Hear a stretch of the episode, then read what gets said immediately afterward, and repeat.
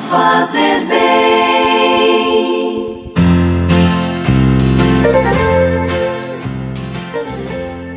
Evangelho do dia, Lucas, capítulo 11, versículos de 1 a 4.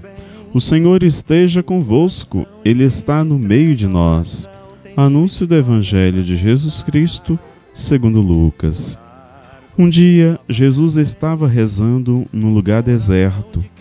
Quando terminou, um de seus discípulos pediu-lhe: Senhor, ensina-nos a rezar, como também João ensinou a seus discípulos. Jesus respondeu: Quando rezardes, dizei: Pai Santo, santificado seja o teu nome, venha o teu reino. Dá-nos a cada dia o pão de que precisamos e perdoa-nos os nossos pecados, pois nós também perdoamos a todos os nossos devedores.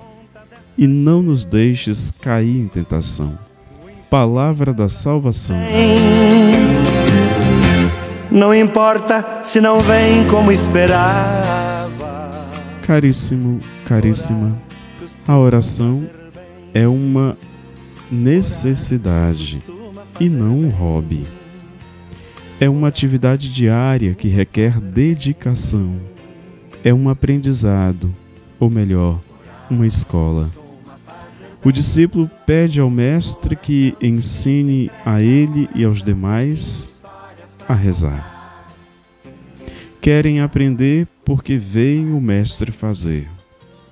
A oração está no cotidiano de Jesus e deve estar também no nosso dia a dia.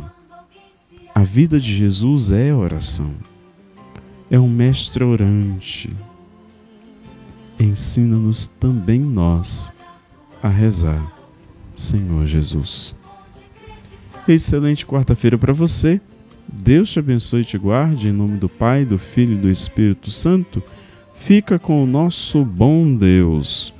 Convidamos você a participar conosco das festividades em honra ao nosso padroeiro São Lucas, iniciando hoje, primeira noite do nosso novenário, em preparação para a festa do nosso santo padroeiro, na comunidade Jesus Cristo Operário, às 19 horas. Reze conosco, reze por nós, nesse tempo de graça, nesse tempo de bênção, que é a festa do nosso padroeiro São Lucas Evangelista. E que ele interceda por nós. Fica com o nosso bom Deus. Esperava. Costuma fazer bem.